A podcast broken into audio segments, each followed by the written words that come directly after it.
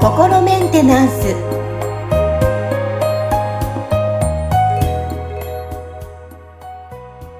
はい皆さんこんにちは。心メンテナンス。本日もアシスタント三上恵と気候ヒーラーの吉村隆二です。はい吉村さん本日もよろしくお願いしますよろしくお願いしますはいさあ最近あのメッセージ増えてきましたねあはい、ありがたいですね。はい、とても嬉しいです。ありがとうございます。さあ、今日もメッセージ取り上げて、えー、ご紹介していきたいと思います。えー、はい、今日はですね、ポインコさんからのメッセージです。はい、まず、あの、前回いただいて、感想が、感想のね、えー、内容のメッセージ来てますよ。えー、はい、118回目の内容、すごく響いて、えー、聞いて初めて涙が出ました。あの、愛のない人、うん、魂についての、えー、話題ですね。はいはい。えー、私たちは愛でできている。愛そのものだと、えー、スピリ、スピリチュアル界隈では当たり前に言われているのに、自分の中に愛が見出せなく、なくて、えー、見出せなくて、そんなことを忘れ去って、うん、えー、ました。基本に戻ることができました。うん、ありがとうございましたと来ています。ああ、よかったですね。お礼の、お礼のメッセージですね。はい。そして後日また、えー、ポインコさんから来たメッセージなんですけども、はい、最近、ジョー・ア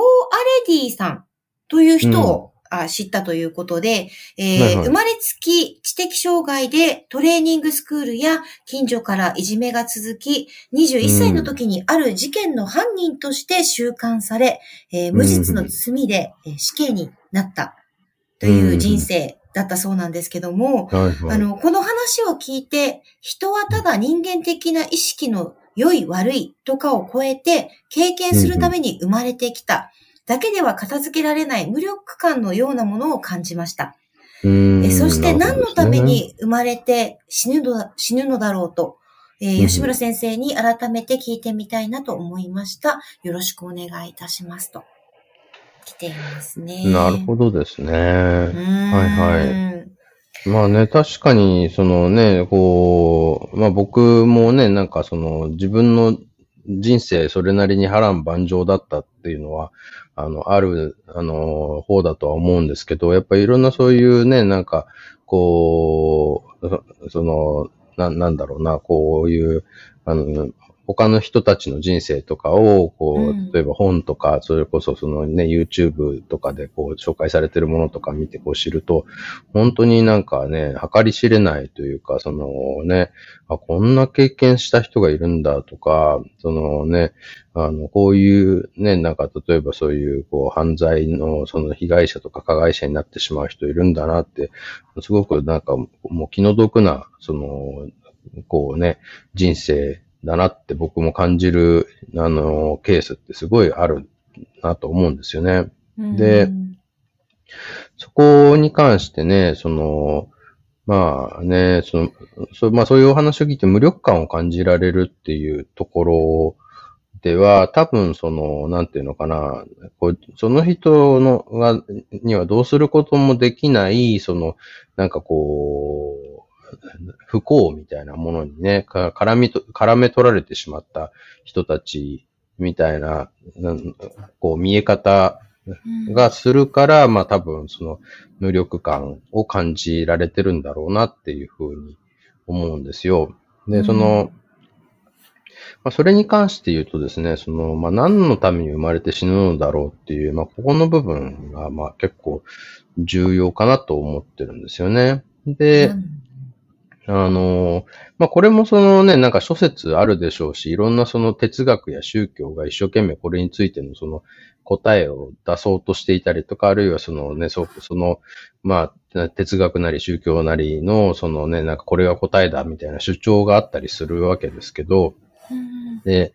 まあ正直なとこ何が正しいかって僕もそのね、なんか絶対的にこれが正しいってこう言えるわけではないんですけど、いろいろとその、こう、なんだろうな、あの、いろんなことをこう、総合して、その辻褄が合う答えっていうのをもう僕なりに探してみたところ、僕がたどり着いた結論としては、まあ、この、なんか僕たちはその自分たちのこう、人生を通してなんかこう、ゲームをやってるんだと思ってるんですよね。で、はい。で、そのゲームの目的っていうのは、まあ、結構その、なんていうのかな、こう、抽象度が高いことだから、いろんな形で表現できるとは思うんですけど、その、なんかこう、どんな状況からでも、その、その人なりの、その、なんかこう、これでいいのだみたいなね、状態を見つけ出すっていうことが、その、このゲームの、まあ、一つの趣旨なんじゃないかなと思うんですよね。で、それって、まあ、もう少しこう、あの、平たい言葉で言うと多分、その、なんかこう、その人生を、で、その、をし、なんていうのかな、を通して、その自分の幸せとか楽しさとかそういうものを、こう、探求していくっていうことが、その、目的じゃないかなと思ってるんですよ。だから、そのね、なんか遊びに、ゲームをやってるってことは遊びに来てるってことだと思うんですよ。で、うん、遊ぶことの目的って楽しむことなわけですよね。はい。だから、その、その人なりのその楽しさとか幸せとかっていうものを探求する、あの、なんていうのかな、ことが、まあ、このゲームの趣旨だと思ってるんですね。うんうん。だから、その、まあ、確かにね、この、こう、まあ、その、だからゲームっていうことは何かしら、まあ、ある意味、こう、縛りがあって、その縛りの中で、その、自分がその、なんていうのかな、こう、例えば目標を達成できるかどうかとか、その、ね、何かクリエイティブな表現ができるかどうかみたいなことをやってるわけですよね。はい、これが、何にもその、なんていうのかな、そういうこう、制約がない、ハードルが全くない。あの、ただ、なんかこうね、一本道をとぼとぼ歩いていくだけのゲームとかってつまらないわけじゃないですか。うんうん、だから、その、いろいろと、そのハードルが出てきて、それを超えていくとか、その選択肢が出てきて、そのどちらを選んだかによって、その行き先が変わるとか、うん、そういうようなことが、こう言ってみたら、そのゲームの中では現れてきて、それを含めて楽しむことが目的だと思うんですよね。うん、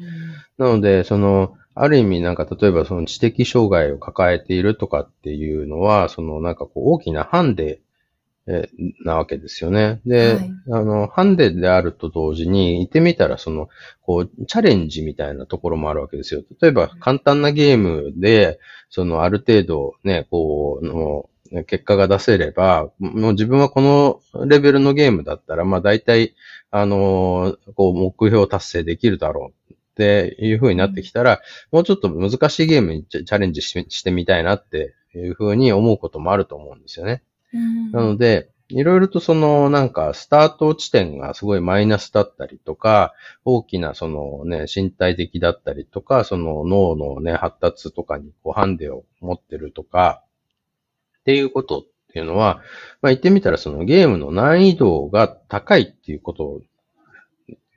っていう風に言うこともできると思うんですよね。そのゲームに例えるならば。うん、ってなると、その、必ずしもそれはその人にとって、とってその不幸なことだけではなくて、そのよりこう、難しい条件でゲームをクリアするっていうことにチャレンジして、で、それがね、その、まあ、うまくいったのかいかないのかっていうところも含めて、その、その人のなんかそのゲームとしてのチャレンジなんだと思うんですよね。うん、だから、実際にそのこのゲームをやりに僕たちはこの世界にやってきたと仮定したら、もちろんそれがだからうまくいってる人もいればうまくいってない人もいると思うんですよ。そのね、別に頑張ろうが頑張る前が必ずそのね、なんかゴールにたどり着けますよっていうゲームと、もしかしたらそのね、なんかこう期待したようなそのゴールにたどり着けないっていうリスクもあるけど、その中でそのね、ゴール目指して頑張ってみましょうみたいなものと、なんかこう、どっちの方が、その、なんかこう、楽しいかみたいなね、スリルが楽しめるものなのかとかってなると、やっぱり何かこう、リスクがあって、その、それを達成できるかどうかっていうゲームの方が、多分やりがいはあるんじゃないかと思うんですよね。それをこう、やり遂げた時の達成感だったりとか、うん、ね、その得られる喜びがこうより大きいんじゃないかと思うんで、なので、その、ね、こう、なんかすべての人が、まあなんか必ずこのゲームで成功してみんな幸せになれますっていうわけではないけど、その、その、なんていうのかな、その人なりの、その、こう、設定の中で、こう、満足をするとか、その幸せを感じるっていうことを目指しているんだとしたら、まあもしかしたら、その、このね、その、えっ、ー、と、ジョー・アレディさんの、ん。うん、はい、魂っていうのは、なんかそのね、死刑執行されるときに、まあもしかしたら、なんかこういろいろあったけど自分の人生これで良かったんだって思えて人生を終えたかもしれないし、もしかしたらなんかね、自分なんでこんな目にあってんだ、不幸だと思って亡くなられてるかもしれないし、でもそれっていうのは結局のところその人のその、なんていうのかな、まあそのゲームを、にチャレンジした結果なわけですよね。うん、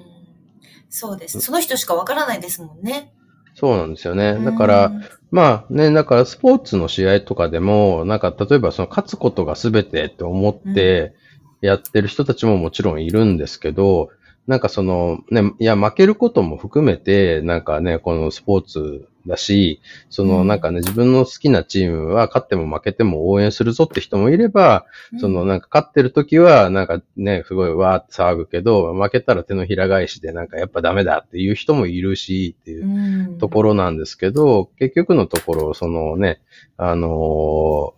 ー、まあ、宇宙から見たら別にこのチームが勝とうが、ま、負けようが大した話ではないっていうことでもあるんですよね。だから それはその、ね、こ自分がどういう気持ちでそこに関わりたいかとか、どういう気持ちで応援するかみたいな、あのことを、その、その人の気の持ちよう次第なわけですよ。ってなると、まあ、どんな人生でも、なんかそのね、じゃあここから自分のことを最大限に応援して、その自分ができる最大のこう、プレーを、あの、するぞって決めたら、別にそれで、こう、勝っても負けても、その、ね、こう、やりきったら、それはそれでこう、ね、いいんじゃないかなっていうふうにも思うんですよね。これはまあもちろんそのね、いろんな考え方があるから、何が正解かわからないですけど、ただ、結局そのね、なんか、あの、